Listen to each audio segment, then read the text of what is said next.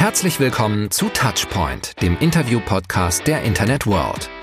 Wir plaudern mit den spannendsten Köpfen aus E-Commerce und Marketing über die neuesten Branchenentwicklungen des digitalen Handels.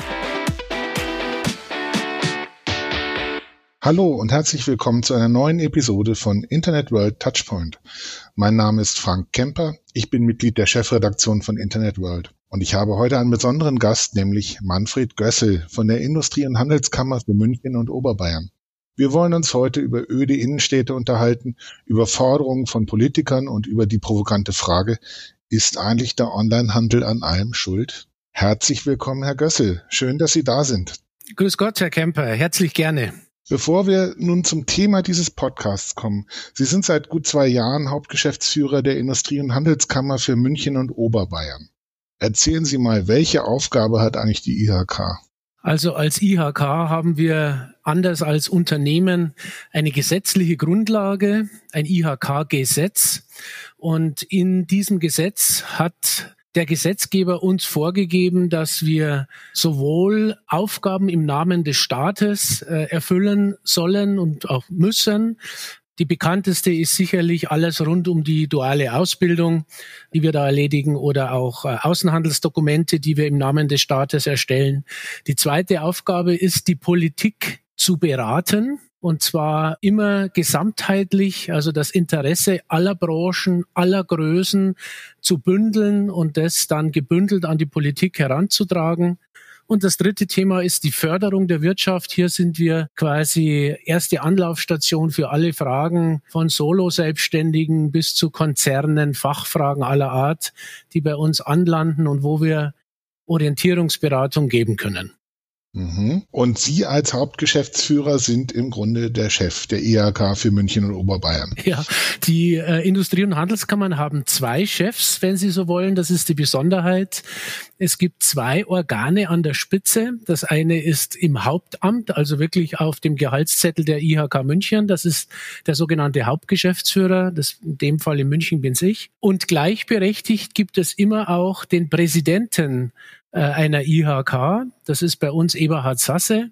Rein ehrenamtlich, ohne jegliche Aufwandsentschädigung. Das ist quasi die Verkörperung des, des professionellen, hauptamtlichen und des ehrenamtlichen Unternehmers oder Unternehmerin an der Spitze. Und die beiden wirken äh, zusammen und vertreten auch zusammen die IHK nach außen. Also heute soll es ja, wenn man das Wort mal wörtlich nimmt, Industrie- und Handelskammer, soll es ja vor allen Dingen um den Handel gehen. Ja. Ähm, und vor allen Dingen um die Diskussionen, die immer wieder aufflammen, ähm, befeuert schon längerer Zeit von den Grünen, aber auch von der CSU ähm, über solche Dinge wie Paketsteuer und äh, Kollaps durch Lieferdienste. Und ich hatte zum Beispiel neulich ein Gespräch mit dem Clemens Baumgärtner, dem, dem Wirtschaftsreferenten der Stadt München. Ähm, da ging es also um den Zustand der Münchner Innenstadt, die ja auch wie alle anderen Innenstädte im Moment durch die Corona-Beschränkungen hart getroffen ist. Ähm, sagen wir mal, der wird vermutlich keinen Amazon-Fanclub gründen, nehme ich mal an, der Herr Baumgärtner. Ähm, mhm. Wie sehen Sie denn diese Diskussion, die da im Moment im Gange ist? Also ich sehe das und ich versuche das auch ganz bewusst mal aus einer Adlerperspektive zu sehen und mal zu vergleichen, was denn generell, wie Wirtschaft generell funktioniert. Also ähm, es gibt eine Konstante im Wirtschaftsleben, Herr Kemper, und das ist der Wandel. Die Geschichte beispielsweise Münchens beginnt mit dem Salzhandel. Damit hat München jetzt einfach nichts mehr zu tun.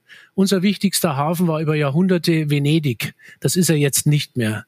Ähm, wir waren hier lang von Landwirtschaft geprägt. Das sind wir nicht mehr. Und Bayern war mal ganz hinten in Deutschland und das sind wir auch nicht mehr. Langen Rede, kurzer Sinn. Alles ändert sich, alles fließt, alles ist in Bewegung und das ist auch gut so, weil am Ende des Tages, wenn man mal alles betrachtet über lange Zeitphasen, wir doch feststellen können, dass die Wirtschaft insgesamt mehr Wohlstand gebracht hat über die Jahrzehnte und es dem Einzelnen dadurch auch besser geht. Und jetzt haben wir halt ein neues Phänomen. Internet. Und äh, dieses Internet äh, ändert die Welt. Das steht fest. Es bringt neue Chancen und es bringt neue Risiken. Es bringt neue Chancen auch im Handel und es bringt neue Risiken auch im Handel. Und jetzt kommt es darauf an, in dieser, in dieser Zeitenwende, die nochmal so ein Turbo bekommen hat durch Corona, das Beste aus beiden Welten zu vereinen und natürlich aus Sicht des einzelnen Händlers sich auch anzupassen an den neuen Wettbewerb und eine neue Marktnische zu spüren. Also man muss äh, die Möglichkeiten positiv nehmen, die Chancen sehen und damit umgehen. Das ist meine persönliche Haltung. Internet und Onlinehandel ist immer auch eine Bedrohung, ja, so ist es im Wettbewerb, aber es ist auch genauso eine Chance. Nun gibt es ja Diskussionen, also gerade jetzt in der Situation mit der, mit der, mit der Corona-Krise, mit der Pandemie, mit den Beschränkungen, die im Moment der stationäre Handel äh, ja durchleidet, da gibt es halt die Haltung zu sagen, der Onlinehandel ist im Grunde ein Profiteur der Corona-Krise. Und überall müssen massiv Firmen unterstützt werden, massiv Menschen unterstützt werden. Der Staat nimmt eine Menge Geld in die Hand, damit nicht alles zusammenbricht. Und der Onlinehandel profitiert, so wird häufig gesagt. Und nun soll sich der Onlinehandel daran, an diesen Lasten beteiligen. Können Sie einen solchen Standpunkt nachvollziehen? Ganz schwer, Herr Kemper, weil ähm, wir müssen ja sehen, wer ist heutzutage nicht auch noch Online-Händler. Also wo grenzen Sie ab? Wir wissen es mittlerweile aus Befragungen, dass jeder zweite Einzelhändler bereits auch online unterwegs ist. Also ähm, was ist dann der Vorschlag, äh, das mal zurückzugeben? Ab welcher Grenze würde sich dann der stationäre Einzelhändler, der auch Online-Geschäfte macht, nicht mehr an einer Sonderbelastung beteiligen müssen? Ja, das ist sicherlich eine interessante Frage, zumal man auch fragen muss, ähm, wenn es zum Beispiel heißt, der Onlinehandel würde über die Lieferdienste ja die Infrastruktur der Stadt ähm, sehr stark äh, sehr stark nutzen und müsse dafür ähm, herangezogen werden, ist natürlich die Frage, ja Gott, er wird ja herangezogen, indem man zum Beispiel für die Liefer-Lkw Steuern zahlen muss und für den Sprit, den sie verfahren, ja auch. Ähm, wo fängt man da an, wo hört man da auf? Genau, also wir haben das als IHK München tatsächlich auch mal intensivst untersuchen lassen und eine eigene Studie angestellt zum Thema Besteuerung von äh, digitalen Tätigkeiten. Und ich kann hier noch sagen, das ist extrem äh, komplizierte Materie, da heutzutage diese Trennung zwischen äh, online und nicht online, äh, internetbasiert und nicht mehr internetbasiert, gar nicht mehr möglich ist. Also man denkt dann immer an die großen amerikanischen äh, Tech-Konzerne, und äh, stellt dann plötzlich fest, wenn man in die Materie eintaucht, halt, Moment einmal, das sind ja beispielsweise auch äh, die Hälfte der Mitgliedsbetriebe der IHK München und das wären nur für Oberbayern 200.000 oder äh, nur für Bayern 500.000. Und welcher Handwerker hat heutzutage auch im Internet was aufgebaut, die Schreinerei und so weiter? Äh, und wo ziehen wir dann die Grenzen? Also wer ist noch freigestellt äh, und ab wann beginnt eine Zusatzversteuerung? Äh, ich kann nur sagen, das ist eine extrem komplexe Materie und wir sollten uns hüten, auch in der jetzigen Zeit noch mit Sondersteuern äh, Diskussionen zu beginnen. Wir brauchen eher Entlastungen als neue Belastungen und Berechnungen, wer jetzt eine Sondersteuer zahlen muss oder nicht. Im Übrigen bin ich bei Ihnen, die Lieferdienste, die hier unterwegs sind, die müssen äh, genauso ihre Steuern bezahlen wie jedes andere Unternehmen auch. Und die müssen genauso auch Gewerbesteuer zahlen. Die ist nämlich dafür da, dass der Staat die Infrastruktur aufrechterhält, wie alle Unternehmen sonst auch. Also ich kann Ihnen dann nur zustimmen und Vorsicht vor neuen Sondersteuern. Die werden nämlich so schnell nicht wieder abgeschafft, wie wir wissen. Und die treffen dann ganz, ganz schnell die ganz, ganz kleinen Firmen, an die wir jetzt gerade alle gar nicht denken. Ja, wenn wir an ganz kleine Firmen denken, äh, ich sage jetzt mal böse, Bärbels Wollshop an der Ecke und der wird jetzt erdrückt von Amazon.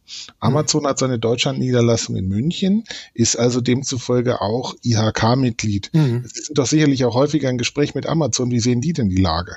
Ja, also äh, auch übrigens mit Google oder Microsoft oder wie sie alle heißen und genauso mit unseren äh, kleinen Händlern. Also da komme ich nochmal mit darauf zurück. Also Wettbewerb ist äh, nicht verboten. Wettbewerb ist erwünscht. Er muss auf einem fairen Level stattfinden, aber da geht es nicht so sehr um Groß gegen Klein, denn das kennen wir nur aus anderen Branchen.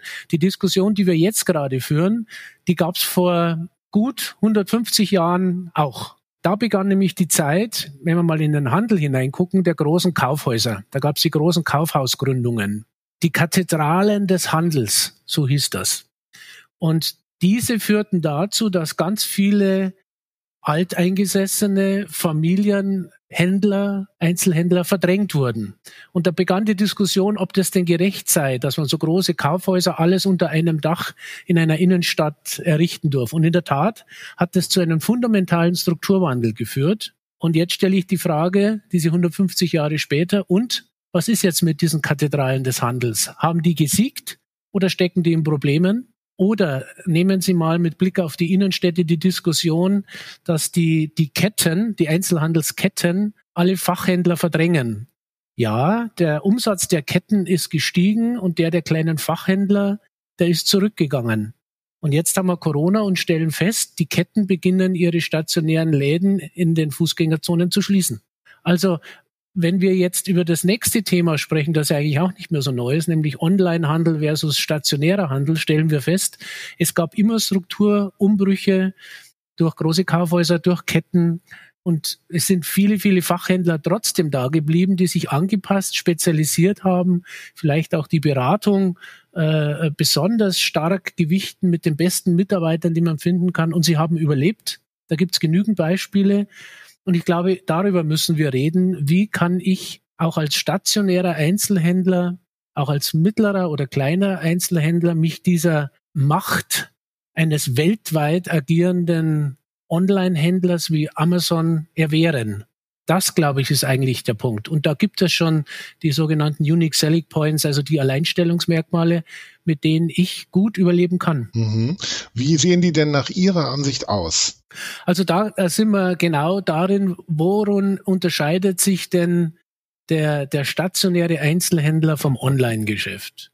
Und warum soll ich zu einem stationären Einzelhändler gehen? Ich kann Ihnen Beispiele mal aus meinem privaten Umfeld benennen ich gehe gerne zu einem Einzelhändler, der mich kennt, der weiß, welche, nehmen wir mal ein Sportfachgeschäft, Entschuldigung, der weiß, welche äh, Sportart ich betreibe und der mir auch früher schon Material besorgt hat und es auch anstandslos wieder zurückgenommen hat, wenn ein Schaden aufgetreten ist.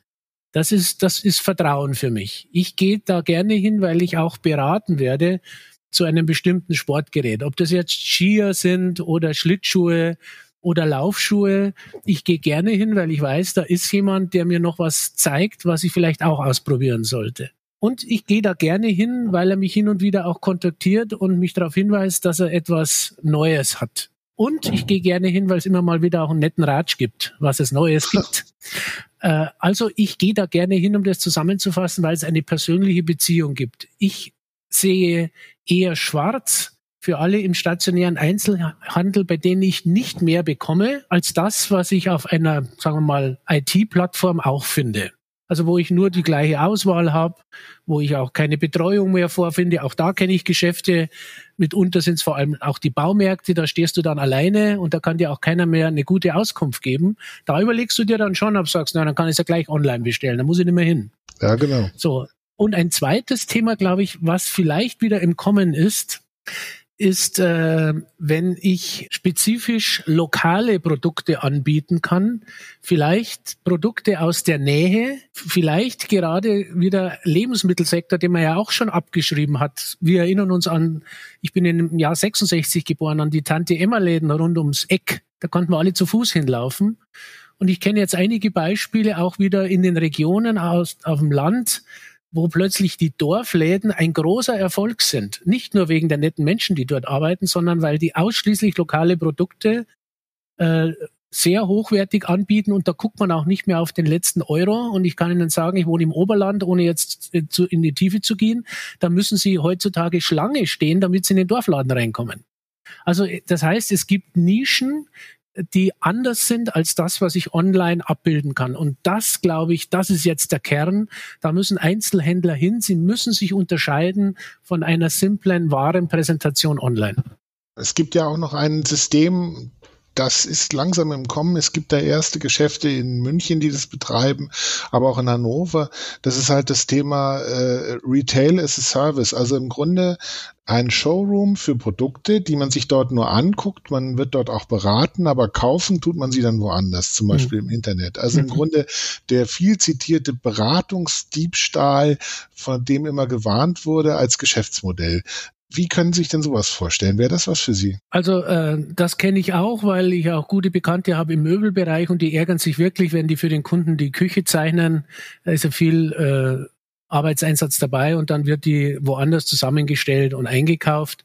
Das ist in der Tat unglücklich und da gab es die Überlegungen, die Beratungen zu bepreisen. Ich kann nur aus meiner Erfahrung sagen, das ist dann doch nie eingetreten.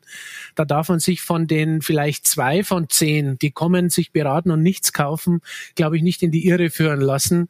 Ähm, irgendwann wird er dann äh, doch gekauft. Also der Beratungsansatz muss bleiben, wenn ich stationär unterwegs bin. Wenn ich den auch noch aufgebe, dann wird es wirklich schwer, die Kunden zu überzeugen, dass man sich auf den Weg machen soll und dann das Gleiche vorfindet wie in einem virtuellen Shop.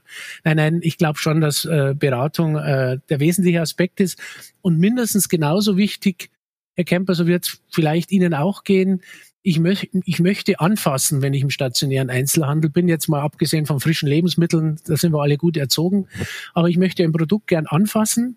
Was ich dann auch toll finde, wenn ich es kurz ausprobieren darf. Das sind ja dann schon die Shops quasi der letzten Jahre, die entstanden sind, wo man äh, ein Produkt wirklich auspacken kann, wo man, äh, wenn es ein Zelt ist, darf ich reingehen, wenn es ein Schuh ist, darf ich ihn anziehen und darf wirklich auch laufen auf dem Laufband und so weiter und so fort und diese, diese Sinne ansprechen, diese fünf Sinne, die wir haben. Ähm, also nicht nur das Sehen, sondern auch das Riechen und, und das Schmecken und äh, das Fühlen.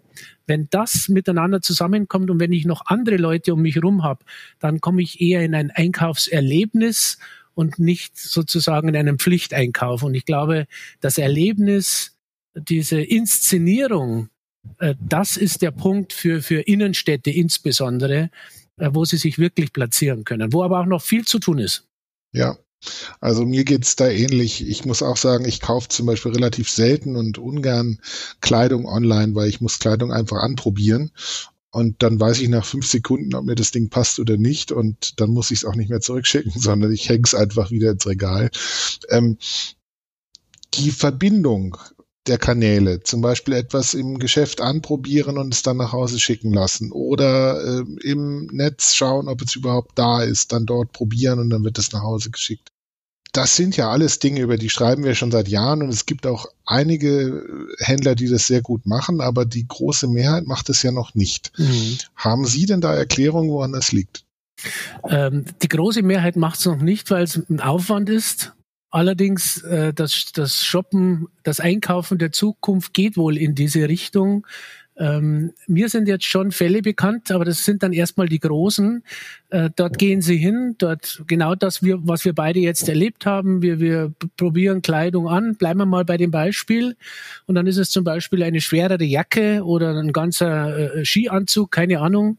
Äh, und dann bietet mir der Händler an, diese Ware auch nach Hause zu senden. Also ich kann es jetzt mitnehmen oder er wird es auch schicken, zum Beispiel, weil ich auch gerade in einer Stadt unterwegs bin äh, mit öffentlichen Verkehrsmitteln, wo jetzt etwas Sperrigeres ein bisschen schwerer zu transportieren ist. So.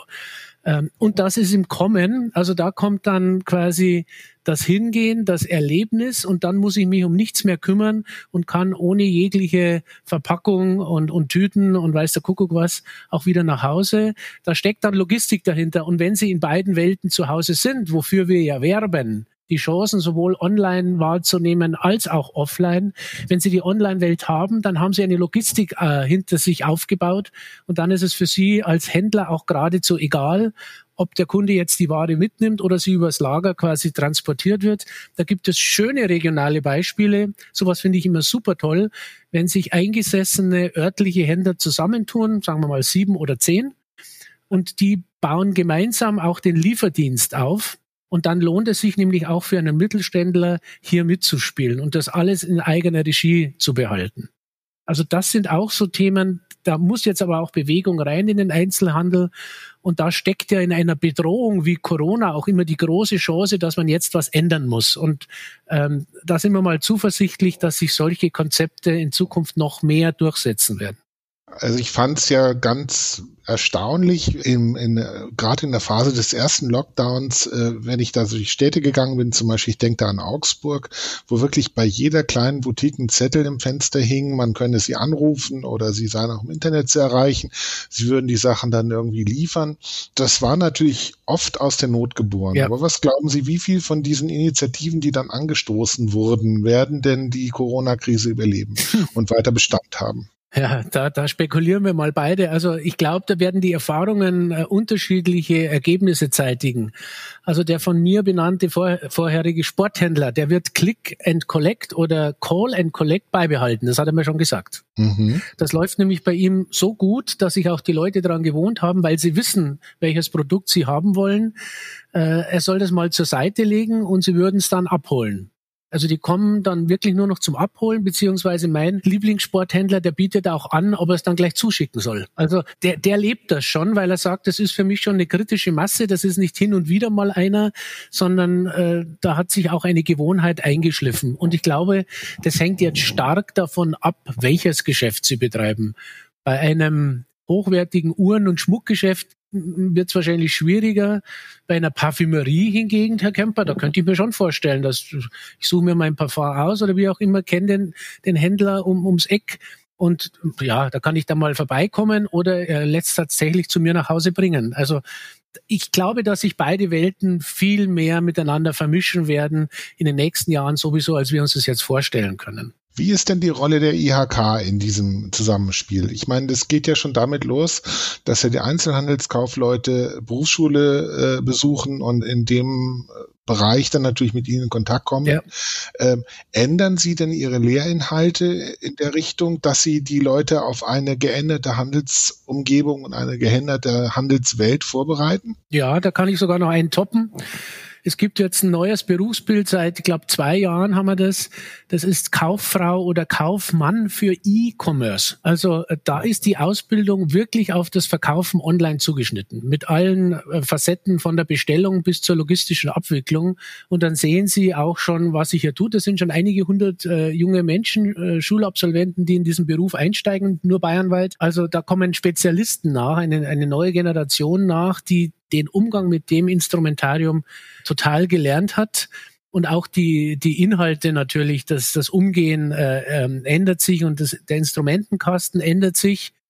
Aber es gibt natürlich auch noch viele Geschäfte, die vor allem auf den Umgang mit Kunden Wert legen, was aber, ich habe es ja gerade vorher gesagt, gerade für den stationären Einzelhandel ja mitunter das Entscheidungsmerkmal überhaupt ist, bin ich höflich, wie spreche ich einen Kunden an, wie gehe ich damit um, selbst wenn die fünfte Frage nochmal kommt, äh, ich bin nicht genervt, sondern ich kläre auf. Also dieses Persönlichkeitstraining, dieses Verkaufstraining, ich glaube, das ist ein alter Schlager, ein Evergreen und den müssen wir auch weiter trainieren bei den jungen Menschen. Es ist ja auch durchaus denkbar, dass man auch in Zukunft einfach häufiger mal, wenn man online unterwegs ist, plötzlich sagt, hier wäre jetzt ein Videochat, wenn du möchtest, klick auf das Bild, dann siehst du deinen Verkäufer. Er spricht mit dir. Und dann muss der Verkäufer sicherlich auch Verkaufstechniken drauf haben, die er bei Ihnen lernt. Sie hatten gerade diesen, diesen E-Commerce-Kaufmann, Kauffrau erwähnt. Äh, seit wann läuft bei Ihnen dieser Berufswegs-Ausbildungsgang? Seit drei Jahren. Das heißt, da werden jetzt die ersten Schlagen sozusagen auf den Markt. Die werden jetzt fertig, genau. Die kommen jetzt auf den Markt. Also im September äh, haben wir begonnen, also zweieinhalb Jahre äh, ist es jetzt her. Also die kommen jetzt dann frisch auf den Markt und da haben wir gute Fachkräfte, die natürlich von vornherein einen Hang hatten dahin, weil wenn man in einen neuen Beruf einsteigt, dann braucht man noch ein bisschen mehr Mut und Antriebskraft, sowas zu tun, als wenn etwas schon etabliert ist. Haben Sie denn schon Erfahrungen, Ausblick, wie hoch die Nachfrage nach solchen Fachkräften ist? Also ich hatte noch, ich habe noch die Zahl im Kopf des ersten Jahres und da waren wir dreistellig unterwegs. Dreistellig, was heißt das jetzt? Das war niedrig dreistellig. Ich meine, das war um die 200 Beginners in der Ausbildung. Im ersten, beim ersten Mal. Die, die aktuelle Zahl habe ich jetzt gerade nicht parat. Da habe ich jetzt vielleicht gerade einen Denkfehler gemacht. Die Leute sind natürlich schon in einem Unternehmen, wenn sie zu Ihnen kommen. Äh, ja, oder sie interessieren sich für das Berufsbild. Und dann gibt's auch nochmal Beratung bei uns, das machen wir auch, aber wir führen sie auch zusammen mit den Unternehmen, beziehungsweise andersrum, die Unternehmen, die dieses Berufsbild ausbilden möchten, die müssen sich vorher auch äh, an uns wenden. Wir sind jetzt langsam am Ende angekommen unseres Podcasts. Ich möchte aber noch auf was ganz Interessantes hinweisen, nämlich auf die Commerce Week, die vom 8. bis 12. März 2021 stattfindet. Auf der Commerce Week können Sie den Manfred Gössel erleben, nämlich am 8. März ab 11 Uhr. Da wird er ein Gespräch haben mit meiner Kollegin Daniela Zimmer. Da geht es nämlich auch um die Zukunft der Innenstädte, um die Zukunft des Handels, um eine Beschreibung des Status des Handels in Deutschland. Das wird sicherlich sehr spannend. Wer sich bei der Commerce Week anmelden möchte, die Teilnahme ist online und kostenlos, der meldet sich bitte an bei commerce-week.com www.gössel.de. Wir sind am Ende angekommen. Das war ein ganz tolles Gespräch. Herr Gössel, ich bedanke mich ganz herzlich bei Ihnen und ähm, ich freue mich drauf, dass wir uns bald wieder hören. Erstmal auf der Commerce Week und liebe Zuhörer demnächst wieder bei den Internet World Touchpoints. Vielen Dank und auf Wiederhören. Auch von meiner Seite vielen Dank. Und das war's für heute mit Touchpoint, dem Interview-Podcast der Internet World. Wir sagen Danke fürs Zuhören und bis in zwei Wochen zum nächsten Touchpoint.